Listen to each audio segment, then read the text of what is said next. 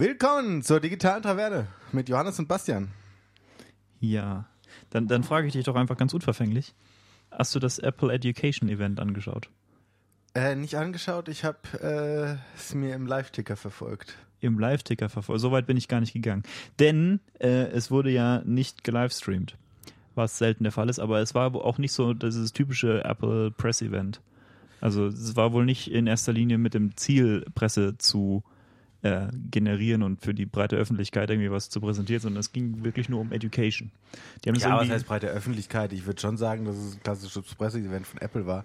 Nur, dass sie sich halt eine bisschen andere Location gesucht haben durch die Schule und dann wahrscheinlich auch im Gesamten eingeschränkter gewesen sind, was ihre Umsetzung angeht. Und dann wollten sie wahrscheinlich nicht so groß auffahren, weil sie ja jetzt außer dem iPad jetzt nichts Interessantes für den breiten Massenmarkt vorgestellt haben. Ja, ehrlich gesagt fand ich das Event sogar ziemlich interessant, auch für die breite Masse, weil wenn man sich jetzt anschaut, was sie vorgestellt haben, dieses ähm, neue iPad ist, finde ich, durchaus für Consumer total interessant, weil ähm, ist, ist ein interessanter äh, Price Point sozusagen.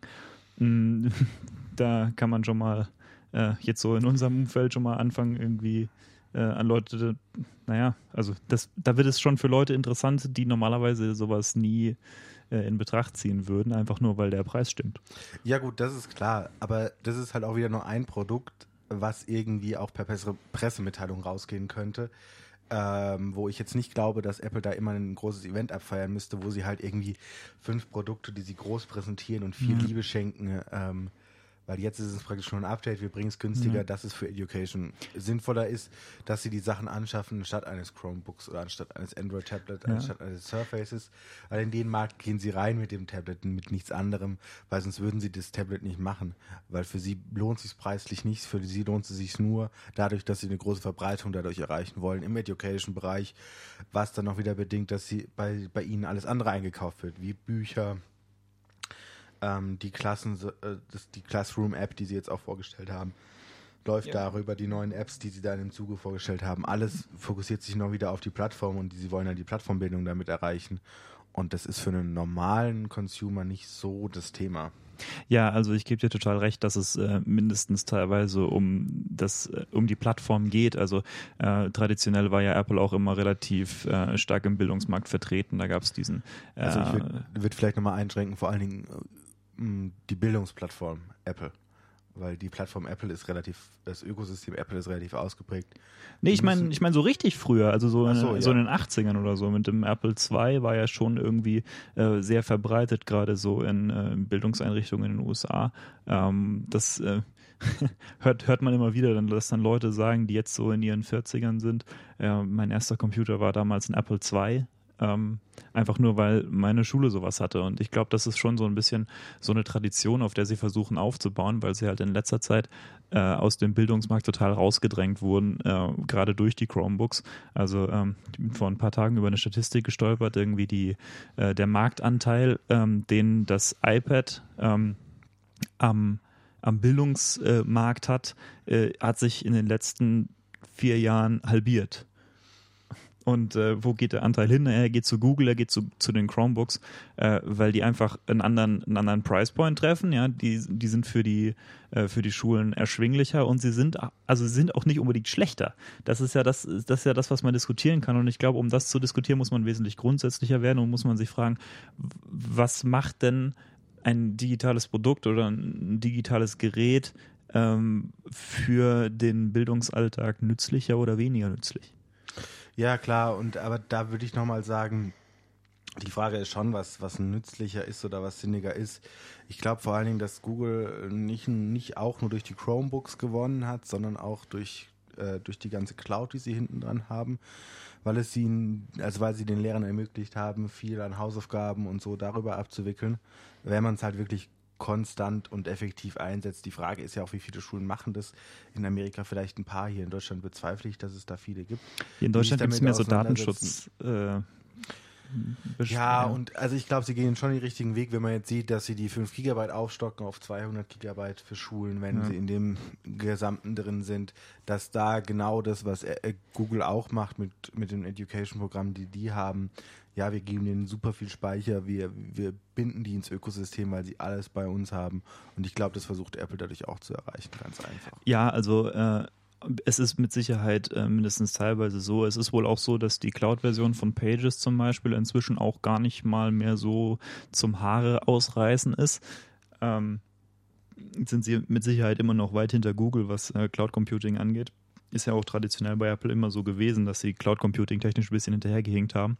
Ähm, aber ich, also die 200 Gigabyte sind schon mal ein Anfang.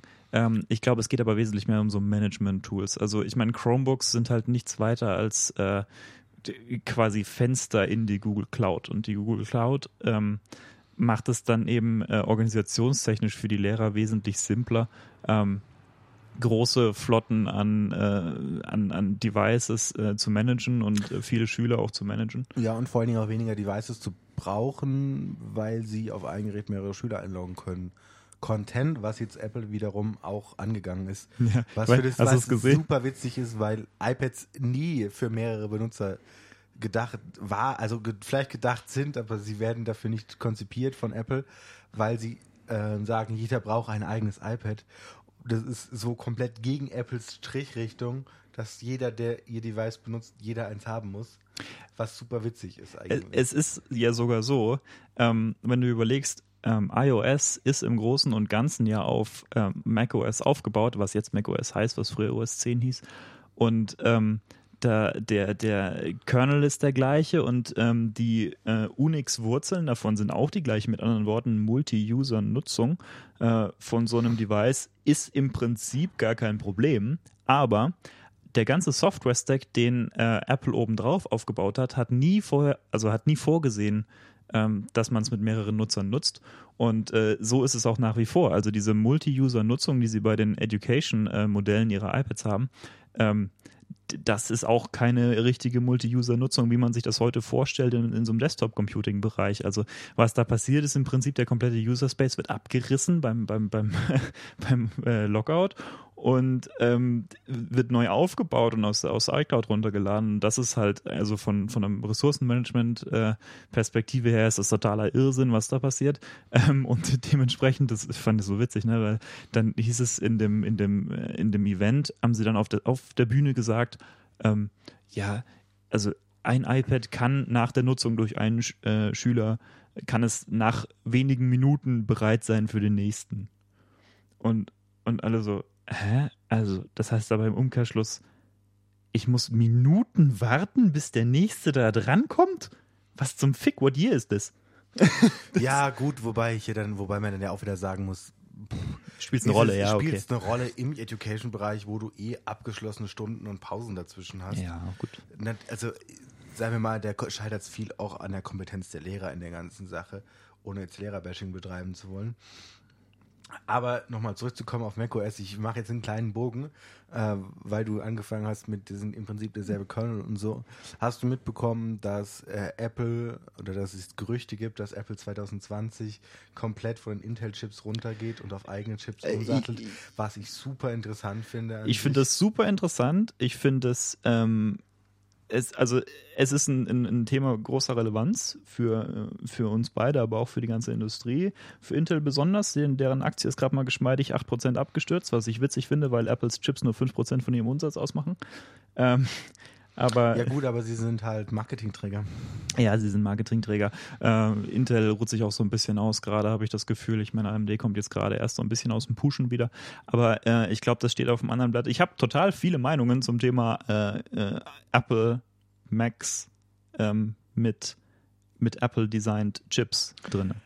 Äh, ich glaube, das könnte nochmal eine komplette neue Folge ja, füllen. Das, also äh, bezweifle ich nicht, dass es nicht nochmal eine komplette Folge füllen könnte. Nicht zuletzt auch vor allem wegen Software-Diskussionen, also wegen äh, ARM gegen x86 Architektur ist äh, total anders. Ähm, also ich glaube, das, äh, ich glaube, das führt uns jetzt ein bisschen sehr abseits, das ganze Thema. Ja, ich wollte es, mir ist es gerade nur irgendwie in den Sinn ja. gekommen und ich dachte, ich spreche es mal kurz an irgendwie. Ja, also äh, ich glaube, darauf kommen wir auf jeden Fall nochmal zurück. Ja, vielleicht nicht, vielleicht nicht jetzt, aber wir kommen auf jeden Fall in absehbarer Zeit. Wer weiß, vielleicht stimmt es ja gar nicht. Ich meine, dieses Mal hatte sich das, Ge das Gerücht ziemlich hartnäckig etabliert. Ist normalerweise ähm, verschwindet das relativ schnell wieder aus dem öffentlichen Bewusstsein, diese Idee, dass Apple mal umsteigen könnte auf eigene. Ähm, Aber es hält sich schon erstaunlich lange, muss man sagen, dass es immer wieder hochkommt. Ja, diesmal war es Bloomberg, ähm, glaube ich, die es publiziert hatten. Ne? Also äh, Bloomberg, gut, es ist noch nicht die Washington Post, der, zur Washington Post liegen äh, häufig äh, kontrollierte Leaks von Apple. Ähm, aber Bloom, Bloomberg ist eben vertrauenswürdig in, äh, genug, dass, äh, dass die Intel-Aktie das gemerkt hat, diese, diese Neuigkeit. Ja, ja, und dann ist es halt noch wieder ein verschwindend geringer Markt für Intel. Wobei man natürlich Intel jetzt dadurch auch noch mehr angreifbarer macht, weil sie ja eh schon aus dem, aus dem Prozessormarkt äh, für Smartphones eigentlich raus sind. Ja, und, und das eigentlich auch nur noch für Desktops benutzbar sind, gute Server und so, das was alles noch dran liegt. Aber ich glaube, wir müssen jetzt mal wieder den Bogen zurückkriegen, weil sonst quatschen wir uns hier fest und machen irgendwie zwei Stunden darüber. Also das können wir auch machen. Das können wir auch machen, aber ich glaube, wenn wir schon mit dem Thema angefangen haben, sollten wir das Thema auch selber. Alles klar. In dem Fall werden wir das alles rausschneiden. das weiß ich nicht. Zumindest, zumindest ein Teil davon. Ähm, rausschneiden? Nein, wir schneiden nichts raus. Es ist hier Uncut Real. Uncut Real. Alles also klar. wir versprechen uns. Ähm, Okay, was ich eigentlich sagen wollte ist, ähm, wie, also was macht ein digitales Gerät in der Bildung für die Bildung wertvoll? Und da frage ich mich halt tatsächlich, also persönlich bin ich der Meinung, die mediale Ausgestaltung des Unterrichts oder überhaupt der, des, der ganzen Bildung ist im Prinzip nicht das Primäre. Also ähm, ich glaube, viel wesentlichere äh, Probleme sind halt Motivation der, der, der Schüler. Ja, natürlich, aber ich würde noch nicht mal so weit gehen, dass es am Device liegt, sondern es kommt, also wenn wir jetzt auf mediale Ausgestaltung gehen mit neueren Medien, mit neuem Einsatz von Computern, Dinge, weiß nicht immer, ob das sinnvoll ist bei manchen Dingen. Weil wenn wir so weit gehen und sagen, wir wollen das, weil wir zum Beispiel Schulbücher, was ja immer gerne gesagt wird, reduzieren wollen, dass das Gewicht weniger wird für Schüler, die das tragen müssen, gerade in unteren Jahrgängen und so, ähm, dass man da, glaube ich, auch nochmal darauf achten muss, die Güte der Qualität der Medieninformationen, die da gegeben werden oder der Schulbücher, die da aufbereitet werden. Also, sorry, ich brauche kein Schulbuch eher als PDF machen, was ich auch in Hardware eh schon seit zehn Jahren benutze. Nur zu sagen, oh, wir sind jetzt so digital, wir haben unsere Schulbücher auf dem iPad. Nein, dann muss ich das komplett neu aufbereiten und mir überlegen, wie kriege ich ein digitales Schulbuch hin? Was ist ein digitales Schulbuch? Was sind die Assets? Was macht es besonders? Was macht es nicht besonders? Wo kann ich damit arbeiten, wo kann ich nicht damit arbeiten. Also nur praktisch das gedruckte Buch jetzt als digitales zu geben, finde ich völliger Schwachsinn. Also ich meine, man kann es machen, weil man Schulbücher reduzieren würde ja.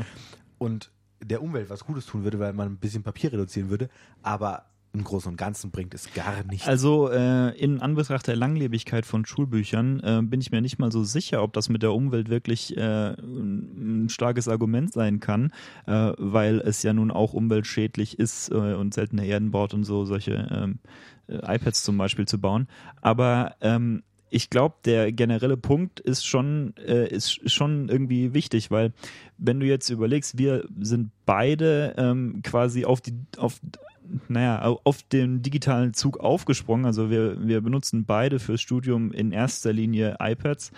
Ähm, und natürlich auch, also nicht natürlich, aber wir benutzen auch äh, andere Computer, also äh, in deinem Fall äh, hauptsächlich ein Mac und in meinem Fall hauptsächlich äh, ein äh, Linux-Desktop. Und ähm, Wobei dein Mac ja auch relativ vergleichsweise noch viel zum Einsatz kommt bei dir. Ja, gut, weil ähm, wegen der Mobilität auch.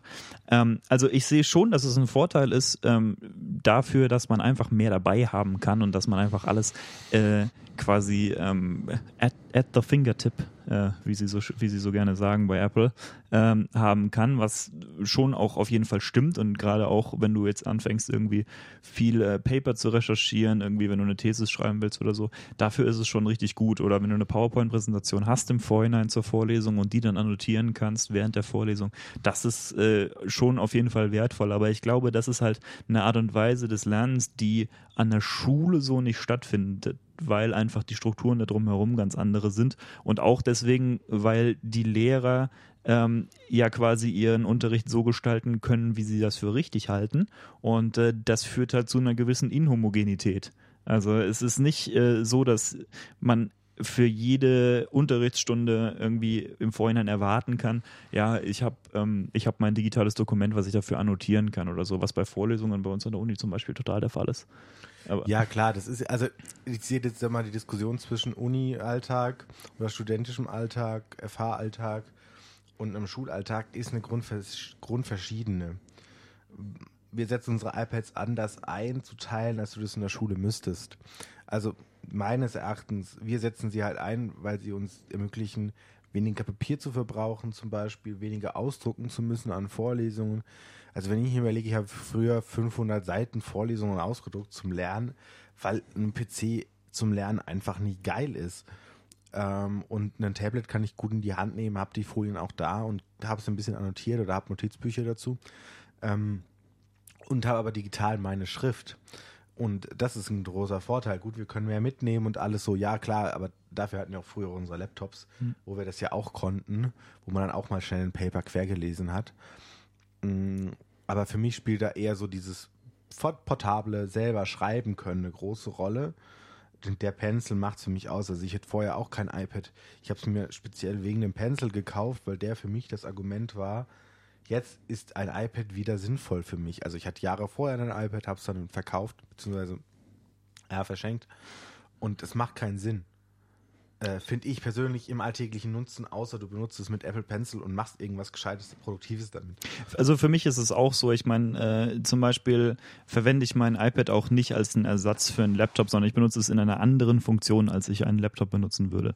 Ähm, dass diese Funktion ist eben genau in erster Linie mit Dokumenten umzugehen und äh, die zu annotieren, also äh, mit Pencil zu nutzen, ähm, aber auch äh, einfach zum Lesen. Also der Formfaktor macht einen großen Unterschied mehr, als äh, manche Leute vielleicht glauben, wenn sie, äh, wenn sie überlegen, ja, soll ich mir ein Tablet kaufen, soll ich, äh, oder ich meine, man kann ja mit dem Laptop im Prinzip das alles machen.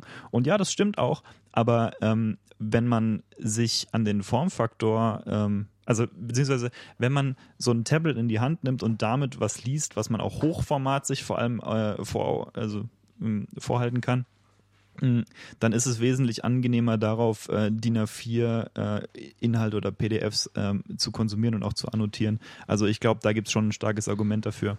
Aber unterm Strich, ähm, glaube ich, für Schulbildung müsste man diskutieren, was genau sind die Wege, die einem eröffnet werden durch die digitalen Möglichkeiten, die man nicht hätte, wenn man nur analog ähm, äh, arbeiten würde.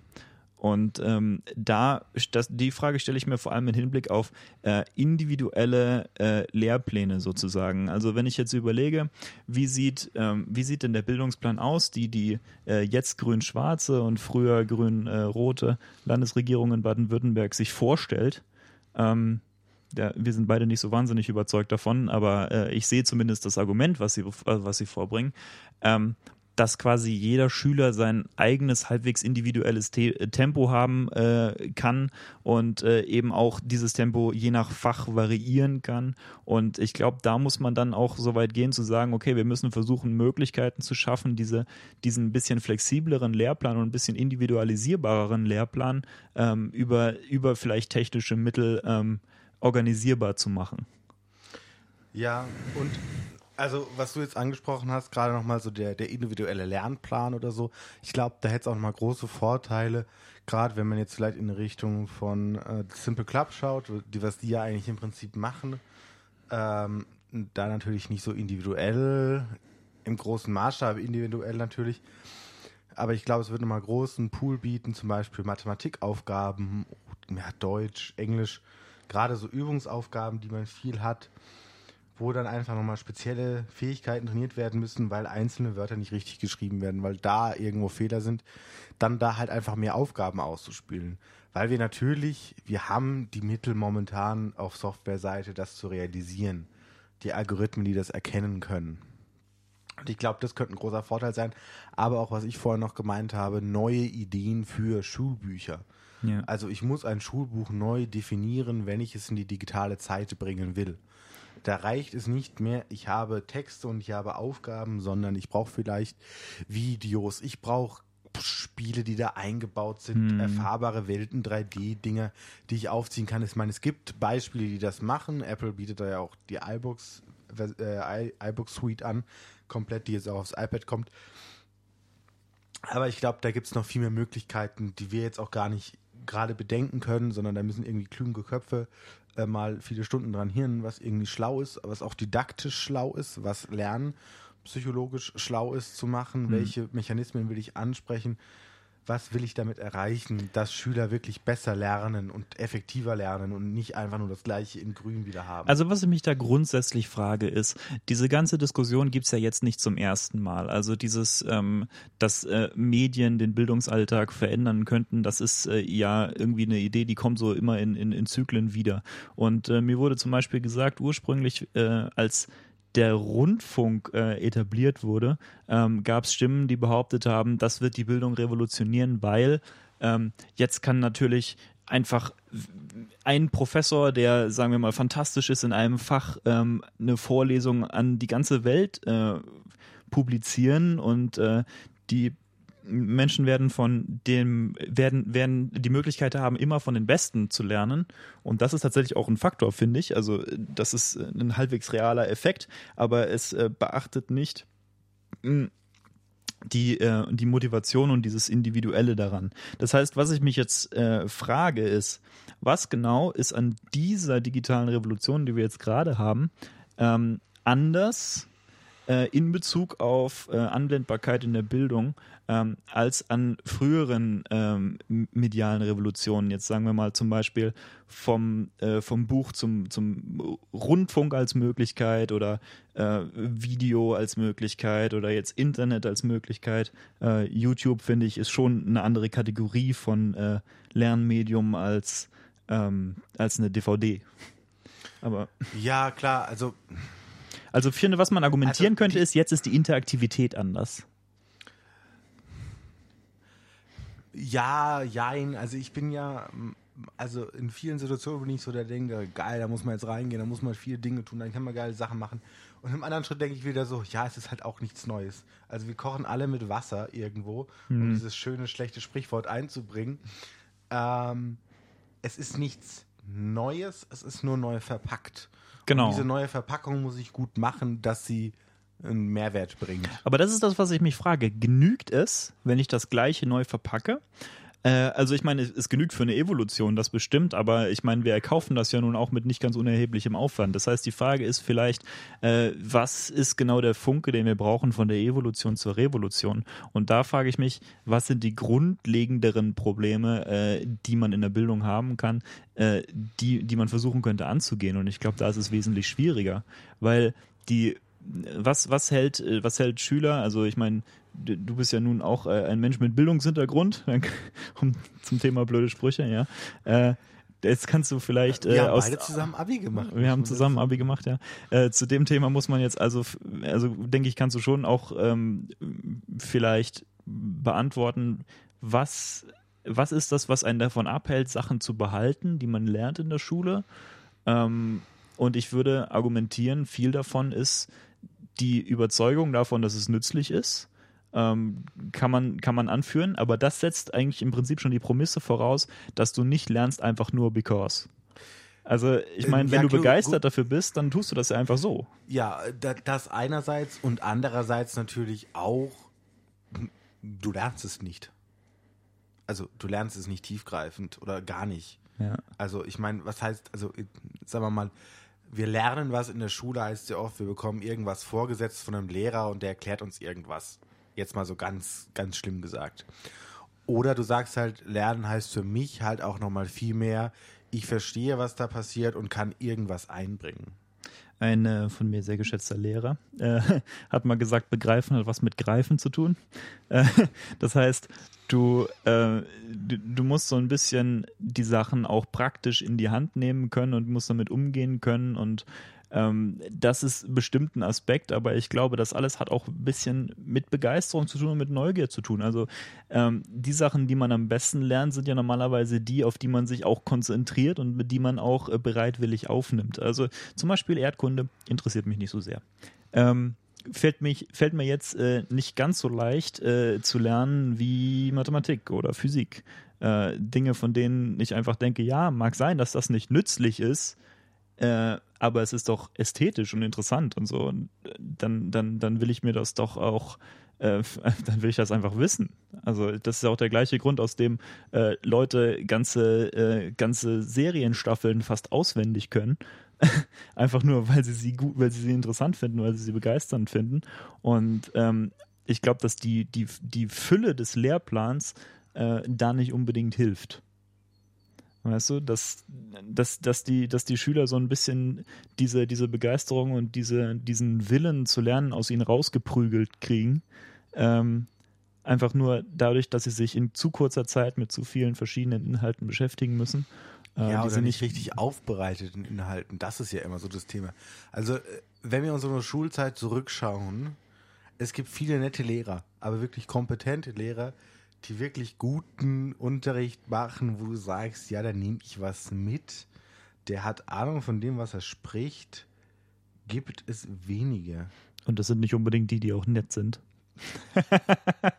Natürlich, ja. Also was heißt, ja. also ich meine jetzt nett als, also als ja. Persona nett. Natürlich sind sie im Unterricht streng oder können streng sein, aber ich glaube, das ist für Schüler auch nochmal viel annehmbarer, wenn ein strenger Lehrer da ist, der was verlangt, der aber auch was bietet. Aber weißt also was? ich kenne, wir kennen ja beide einen ja. Lehrer, der viel verlangt und wenig bietet.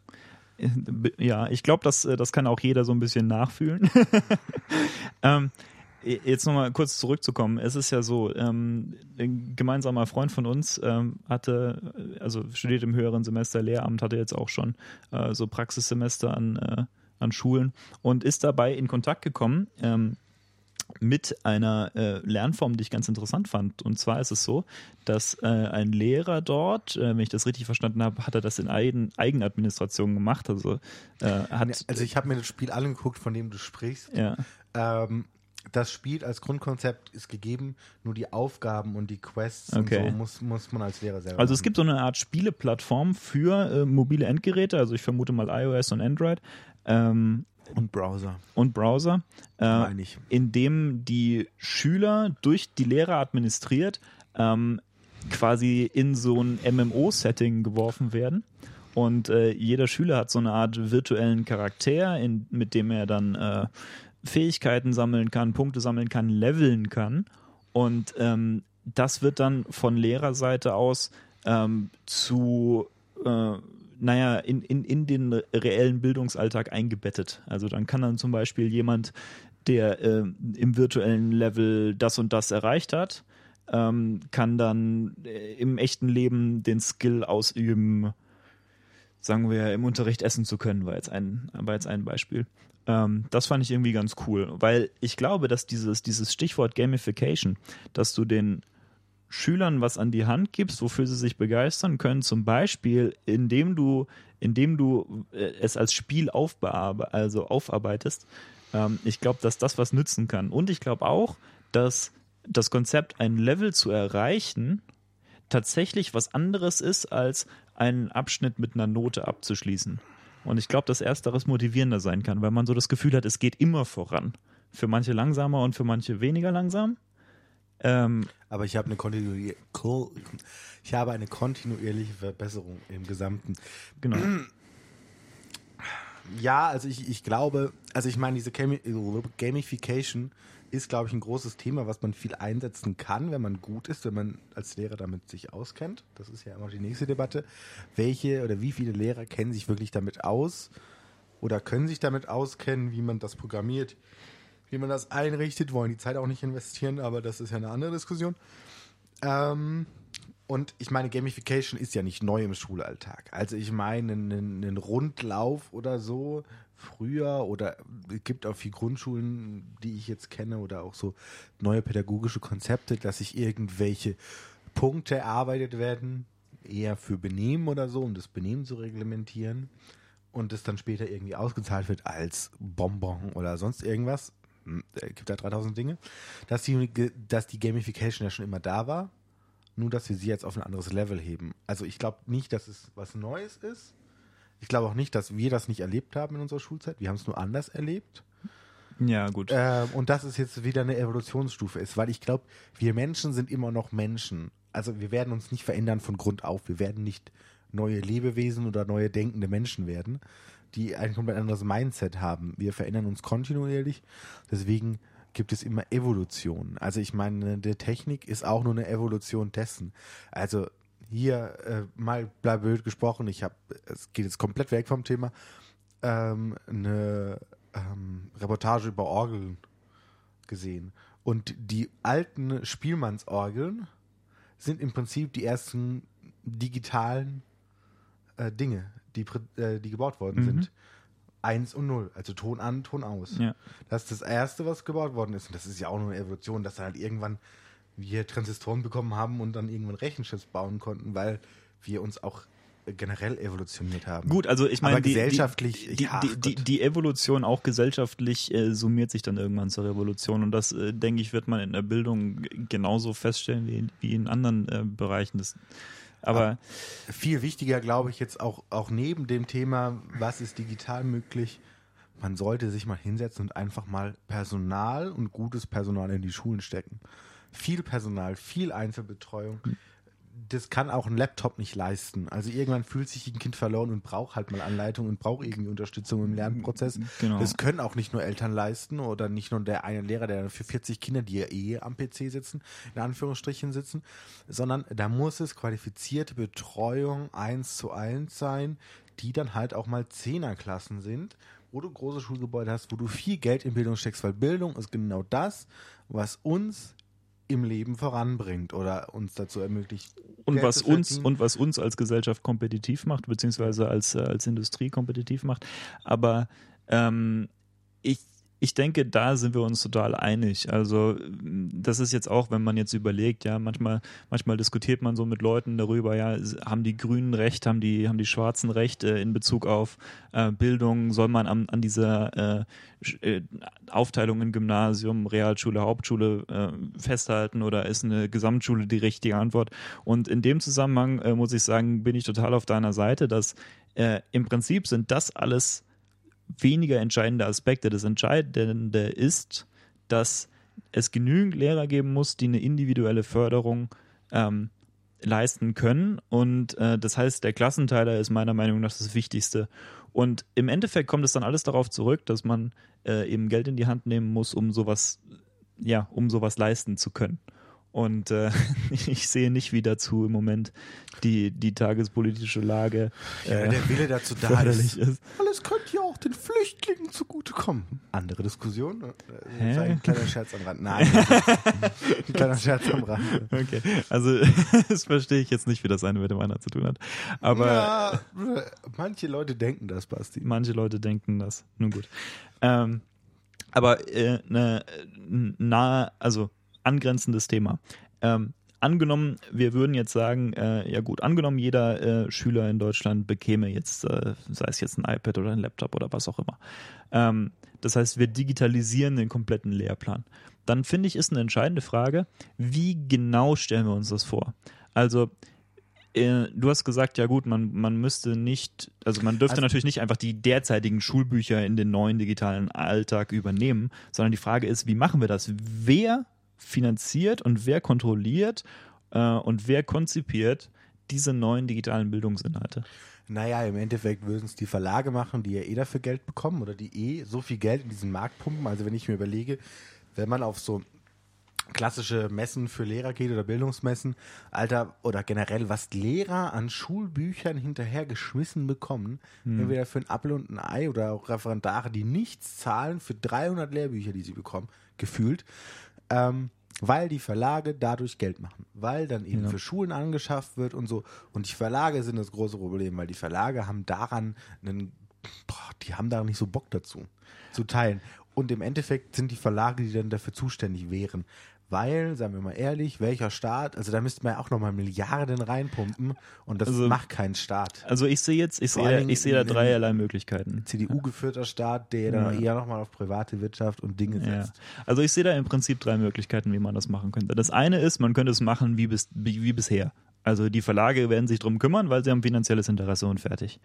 Ähm, die andere Möglichkeit wäre, man könnte versuchen, die Plattform ein bisschen zu öffnen, sodass ähm, Dritte, äh, sagen wir, Indie-Entwickler zum Beispiel oder einfach Leute, die irgendwie sich dafür begeistern oder irgendwie Bock darauf haben, ähm, einzelne, vielleicht auch kleinere ähm, Abschnitte von, von Lehrinhalten ähm, sinnvoll aufbereiten und dann zum Beispiel in Form einer App äh, im Store verfügbar machen für, äh, für die breite Schülerschaft. Und das Dritte, was ich mir vorstellen könnte, ist genau das, was du, äh, was du gesagt hast, ist, dass der Staat die Sache in die Hand nimmt. Dass, sagen wir mal, das Bildungsministerium irgendwo ein Bürogebäude hingesetzt kriegt, äh, wo diverse kompetente ITler und kompetente äh, äh, Pädagogen angestellt werden, um das auszudiskutieren und äh, die, die dann eben am Ende das produzieren, komplett böse gesagt, die müsste es jetzt erstmal finden. ähm, andererseits, gut, wir, wir, werden Menschen finden, die das könnten, aber andererseits, was du ja auch nochmal angesprochen hast, die gehen zu den Verlagen, finde ich zu Teilen richtig, zu anderen Teilen passiert dann genau das, was jetzt auch schon passiert, dass wir eine Plattformökonomie-Bildung haben. Und was man auch generell durch die GAFA-Ökonomie sieht, also GAFA, Apple, Facebook, Amazon und so, äh, aus dem amerikanischen Markt, ähm, das sind alles Plattformen, die geboten werden und Plattformgeschäfte. Und ich muss eine Plattform entwickeln, um darauf Leute zu bringen und große Events starten zu können oder generell große Sachen machen zu können in unserer heutigen Zeit ist hat sich irgendwie etabliert und ich glaube, da wäre ein großer Punkt, dass ein Staat viel Geld in eine mal nicht in Anführungsstrichen staatliche Technologie steckt, die dann wieder scheiße ist, sondern in wirklich eine gute Technologie, die dafür gemacht ist und dafür viel Geld in die Hand genommen worden ist und dann gut ist und über Jahre gut funktioniert, dass ich da eine Plattform habe, auf die alle Verlage veröffentlichen müssen, dass sich da keiner rausziehen kann dass sie sich nicht ihr eigenes Süppchen kochen. Dann heißt, ja, also wenn du jetzt nur unsere Lehrbücher benutzt, dann kannst du jetzt unsere App benutzen. Wenn du jetzt das andere Lehrbuch von einem anderen Ding nimmst, dann musst du dir wieder die andere App runterladen und irgendwann hast du dann 3000 mhm. Apps auf deinem Ding und musst immer pro Lehrbuch irgendwie rumspringen, was auch völliger Bullshit ist. Das heißt, man müsste quasi äh, staatlich organisierterweise eine Plattform schaffen und ähm, dann auch diese Plattform erzwingen. Ähm, Finde ich im Prinzip eine gute Idee. Jetzt ist es allerdings so, äh, Plattform-Vendor sein ist jetzt nicht so richtig easy. Ähm, was man. Das habe ich auch noch nicht behauptet. ja, und ähm, jetzt äh, anderer Leute Plattformen mitverwenden, zum Beispiel Apple, ist bestimmt begeistert von der Idee, dass sie äh, irgendwie einen größeren Anteil haben könnten äh, an dem Bildungsgeschehen, sagen wir in Deutschland oder wo auch immer. Aber äh, das Problem ist, Apple wird mit Sicherheit keine, äh, keine Plattformhoheit dafür hergeben. Und, Nein, natürlich äh, nicht. Nein, also da müsste eine neue App her oder eine neue generelle Webplattform. Also da musst du, musst du eher wie ein Google denken und musst halt, musst halt deine eigene, deine eigene Cloud-gehostete Plattform aufmachen ähm, die dann als App auf einem Mobilgerät läuft. Dadurch würdest du dich auch von einem Ticken davon losmachen, dass du viel Geld für eine für ein Device ausgeben müsstest, weil du halt dann auch das irgendwie 100 Euro Device nehmen kannst, wenn es so konzipiert ist oder die Schüler können auch ihre eigenen Geräte benutzen und sparst dir so Kosten. Also sie haben ja Handys oder so, die sie dann zu Hause benutzen könnten oder den Rechner zu Hause. Da muss man ja auch in die Richtungen denken auch gerade dann für, für ähm, jetzt nicht Familien, die jetzt irgendwie prädestiniert sind, so wie wir, was ich ja schon sagen will, dass wir irgendwie ein prädestiniertes Leben hatten, was unsere finanzielle Ausstattung anging in der Schulzeit. Wir mussten uns keine Sorgen darüber machen oder unsere Eltern mussten sich keine Sorgen darüber machen, sondern du musst auch die Leute, wo halt der Vater gerade so Mindestlohn bekommt und halt eigentlich kein Geld da ist, jetzt groß noch 3000 Tablets für die drei Kinder, die sie haben, äh, anzuschaffen. So. Das ist, finde ich, ein total entscheidender Punkt, dass man ähm, überlegen muss, dass äh, egal was man als neues Programm anführt, äh, muss es auch ausgerichtet sein, darauf soziale Unterschiede nicht zu verstärken. Also das äh, fand ich auch eine interessante Perspektive. Vor ein paar Tagen hatte ähm, der Professor Lesch ähm, ein, ein, Video veröffentlicht, da ging es um Hausaufgaben, äh, wo er gesagt hat, ja, die Hausaufgaben sind zu viel und zu schwer und ähm, die es geht so weit, dass die, oder es geht teilweise so weit, dass die Schüler das Gefühl bekommen, sie können das ohne Förderung zu Hause nicht erledigen, diese Hausaufgaben. Und äh, das ist dann ein Punkt, wo soziale Unterschiede gefördert werden, weil äh, Menschen aus bildungsfernen Schichten es schwerer haben, diese Förderung zu Hause zu bekommen, als, äh, ja, als äh, Menschen aus gebildeten Schichten. Aber Das, äh, also des, deswegen äh, wollte ich nur sagen, es ist auf jeden Fall ein fairer Punkt, dass die Finanzierung äh, unheimlich also schwierig ist. Entweder man müsste das äh, zentral regeln oder man müsste eine, eine Lösung finden, die ähm, nee, wenn ich drüber nachdenke, man muss es eigentlich zentral regeln, weil sonst hat man immer ähm, eine Verstärkung sozialer Unterschiede durch, äh, durch, durch, solche, ja, durch solche Nachteile, die einem entstehen können. Ja klar, gut, da sind wir dann auch noch mal ein bisschen linker als manche andere oder grüner als manche andere, was die Sache jetzt von unserer Seite aus angeht. Andererseits sagen dann viele, ja, aber dann können sich nur Startups, können sich dann nur entwickeln, wenn sie selber frei und Geld und Dinge und jenes und nicht staatlich reguliert sind mhm. und neu out of the box denken können. Ja, Bullshit. Aber andere Diskussion, man kann auch in Systemen viel verändern.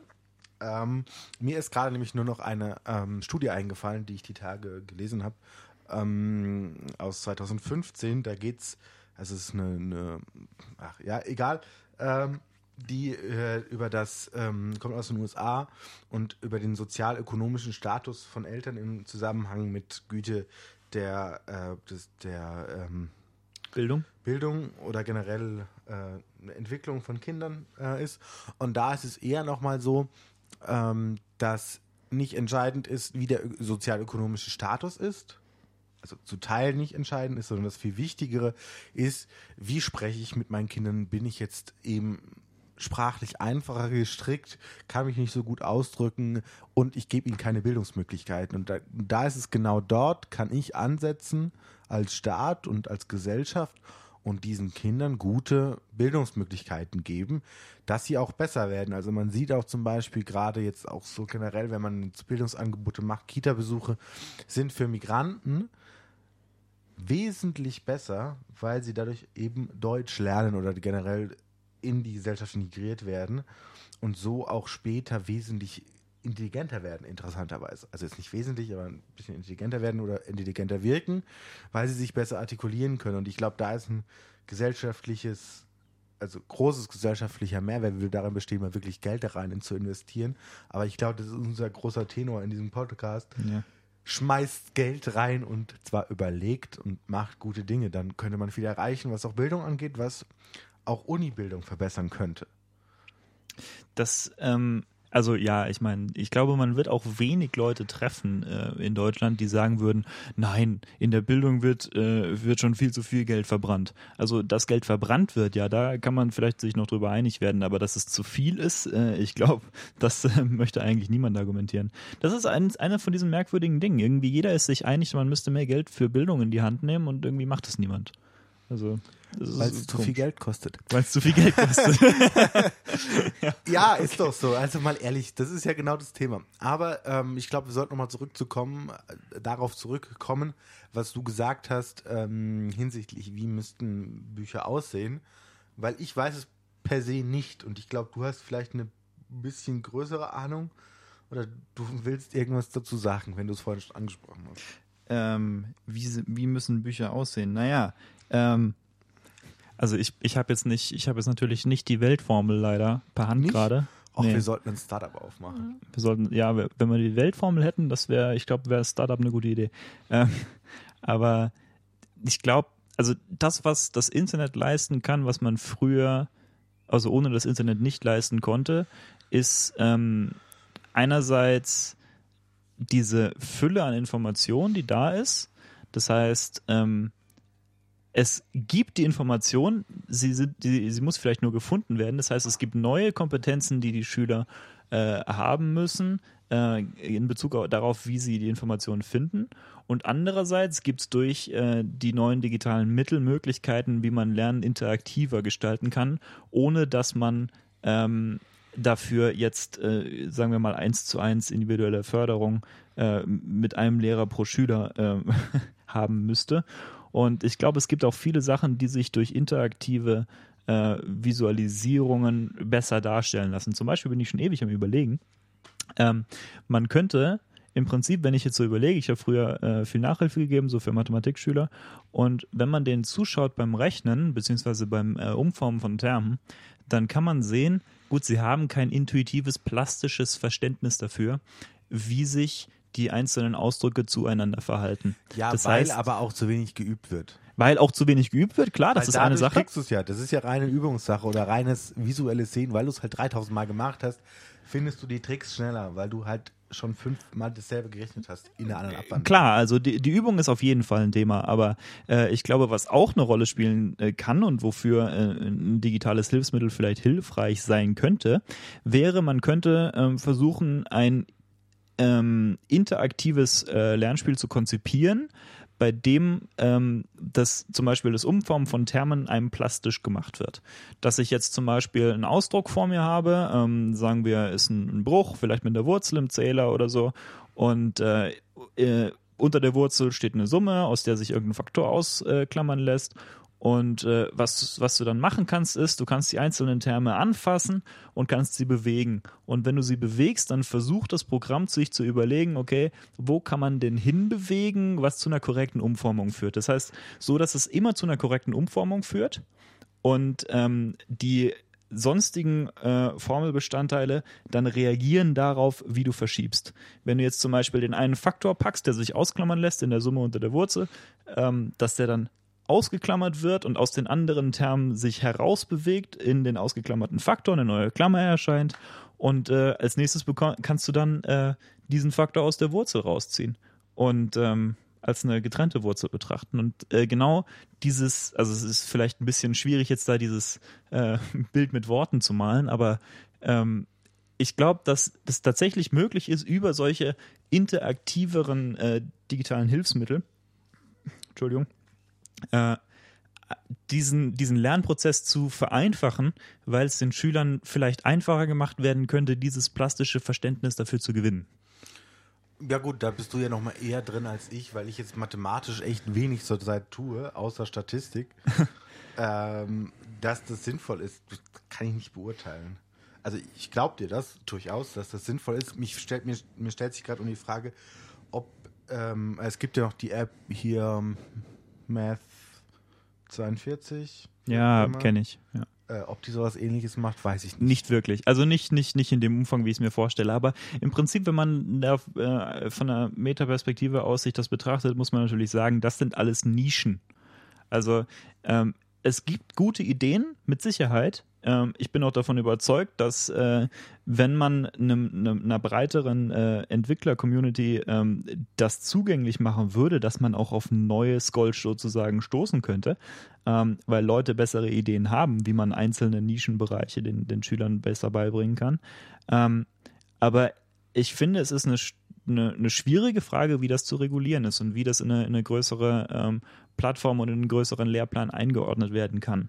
Also ich meine, die derzeitige Lösung scheint ja zu sein, dass den Lehrern mehr Spielraum gegeben wird, sowas zu entscheiden. Und ähm, ich kann jetzt nicht sagen, wie das in Bezug auf digitale Medien abläuft, das äh, stecke ich nicht drin, aber äh, ich vermute mal, die Lehrer werden auch schon äh, relativ weitgehenden Freiraum haben zu entscheiden, welche speziellen von mir aus Apps oder äh, Online-Plattformen äh, besonders sinnvoll sind, um für die eigenen Schüler eben so einen Lernfortschritt zu, äh, zu vereinfachen. Ähm, aber ich frage mich, wie man da als Gesellschaft die Kontrolle darüber ähm, vielleicht ein bisschen mehr behalten kann, weil ähm, es, es muss, denke ich, schon irgendwo sichergestellt sein, dass die Lerninhalte ja auch in dem neuen digitalen Zeitalter sachlich korrekt sind. Das klingt, klingt blöd, ist aber so. Also ähm, ich glaube schon, dass man da ein bisschen ein bisschen Kontrolle ausüben muss, ähm, auch als äh, von behördlicher Seite. Ja, klar, das, durch, das definitiv. Ist ja in den USA zum Beispiel nicht so, beziehungsweise ist, ist da noch ein bisschen krasser, weil, äh, weil ja, ja neuerdings. In den USA ist es ja so, nur wenn du dein Kind was bieten willst, musst du dafür bezahlen für Bildung. Das ist ja völliger Schwachsinn. Also Tja. schaut man sich auch die, die staatlichen Universitäten an, da wirst du ja auch nur was, wenn du viel, viel Geld investierst oder du bist halt verdammt, verdammt gut und das kann es halt auch nicht sein. Also dass du oder Sportler. Den, oder Sportler, aber dass du dich für ein Studium mit mehreren hunderttausenden Euros verschulden musst, ist halt Schwachsinn. Da finde ich BAföG eine super, super gute Idee. Jo. Also, ja, ich wüsste nicht, wie da jemand widersprechen könnte. Weiß ich nicht. Es gibt gibt's, gibt's bestimmt auch. Nein, es muss alles in kapitalistischer Herrschaft sein. Natürlich. Verschwindet, ihr Marxisten.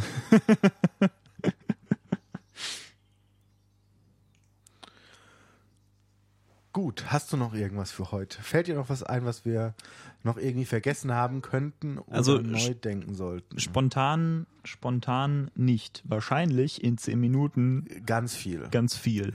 Ich frage mich gerade nur, haben wir noch Apps, die wir empfehlen können, vielleicht am Ende? Apps, die, die wir empfehlen können. Die irgendwie coole Dinge machen, die wir interessant finden, gerade fürs Lernen. Also ich meine, ich bin großer Fan, du ja auch, von, von GoodNotes als äh, Schreibe-App. Großer Fan, nur mal so kurz irgendwie erklärt. Also man kann relativ gut einfach PDFs bearbeiten, nur annotieren. Also es ist jetzt kein vollwertiger PDF-Reader. So mit allem Schnick, Schnack, Reader schon, aber Reader Writer schon, nicht. Aber kein Writer. Das ist jetzt mal eher super gut. Mag ich super, super gerne. Ja, mag ich auch gerne. Ähm, ansonsten gibt es natürlich diese 0815-Vorschläge. Also zum Beispiel ähm, jeder, der irgendwas Technisches oder ein bisschen Mathematisches studiert, kennt natürlich Wolfram Alpha. Wenn nicht, dann kennt das jetzt. Das ist äh, fantastisch. Auch für Schüler finde ich es manchmal gar nicht so schlecht, weil man ähm, sich halt zum Beispiel ableiten ist halt was, ähm, muss man halt üben. Und äh, da macht man's, da hat man es manchmal leichter, wenn man, äh, wenn man die Lösung gezeigt kriegt und Wolfram Alpha kann das leisten. Inzwischen kann man sich bei Wolfram Alpha sogar Schritt für Schritt Anleitungen ausgeben lassen. Äh, was, das, ja, ja. Also der, der klassische, der klassische äh, Move ist halt, ähm, berechnen Sie dieses Integral. Ha, okay, Wolfram Alpha, berechnen wir dieses Integral. Ah, sieh an, ich habe diese Stammfunktion geraten und äh, hier, da hier, bin ich raus, das ist nicht mein Metier. Ich als Psychologe muss sagen. Keine Ahnung. Also es kann, es kann ein nützliches Werkzeug sein, nicht nur zum äh, Schummeln, sondern auch äh, um tatsächlich was zu lernen und sicherzustellen, dass man das, was man tut, auch richtig tut. Und ähm, es kann einen auch manchmal auf, äh, auf hilfreiche Ideen bringen, ähm, wenn es darum geht, irgendwie kompliziertere Gleichungen zu lösen oder Differentialgleichungen oder so. Ähm, ansonsten gibt es gerade für iPad äh, diverse Sachen, die mit äh, Programmieren zusammen, im Zusammenhang stehen. Ähm, Aber die jetzt, das geht ja jetzt schon ein bisschen weit weg davon. Also ich fände jetzt eher nochmal interessant äh, zu sagen, ich mag Scanboard gut, aber da kann man auch gut Lens oder so nehmen. Also es sind Scanner-Apps, dass man eben Papier, was man generell schon bekommt, digitalisieren kann, wenn man schon mhm. auf der Schiene ist. Ähm, Adobe hat, glaube ich, auch was. Lens ist jetzt von, ja. von Microsoft, was gut funktioniert. Ich meine, Dropbox hat auch was eingebaut, was äh, für Apple Notes. Apple Notes kann es auch, ja. Scanbot und so ist mir aber lieber, weil sie halt wirkliche Dokumente machen, die sie auch durch Super machen, durch äh, ja. OCR. OCR. Ja. Ähm, eine andere App, die es mir noch angetan hat, ist äh, Solver, auf die britische Art und Weise geschrieben, also S-O-U-L-V-E-R. Ähm, und äh, was das ist, ist quasi, wenn man sich vorstellt, das ist das, es ist irgendwo zwischen einem Taschenrechner und einem Spreadsheet. Also ähm, ich glaube, die, die Beschreibung trifft es erstmal ganz okay, da muss man jetzt ausprobieren und dann. Äh, also ich kann die auf jeden Fall empfehlen. Ist, ich weiß nicht, was sie kostet, aber die, ähm, die ist auf jeden Fall sehr, sehr nützlich. Hm. Ich, eigentlich ist es schade, dass äh, keiner von uns irgendwie so diese klassischen Education-Apps ähm, so richtig vor Augen hat, welche davon, welche davon so richtig was taugen und welche nicht. Ich glaube, es ist ein bisschen ja, schwierig. Aber dazu sind wir ein bisschen zu weit weg, würde ich sagen. Ja. Gut, damit verabschieden wir uns von der heutigen Folge Digitale Travelle. Ich hoffe, es euch hat es gefallen. Wenn nicht, auch nicht, auch nicht schlimm, aber dann lasst uns wissen und äh, schreibt uns was. Ja, ich, ich, hoffe, dass die Leute, denen es nicht gefallen hat, es soweit nicht geschafft haben. wenn oh, ihr noch wenn, hier seid, langes wenn, wenn, ihr, wenn, ihr noch, wenn ihr noch hier seid und es gefällt euch nicht, dann steht ihr ja vielleicht drauf. Oder weiß ich ja nicht.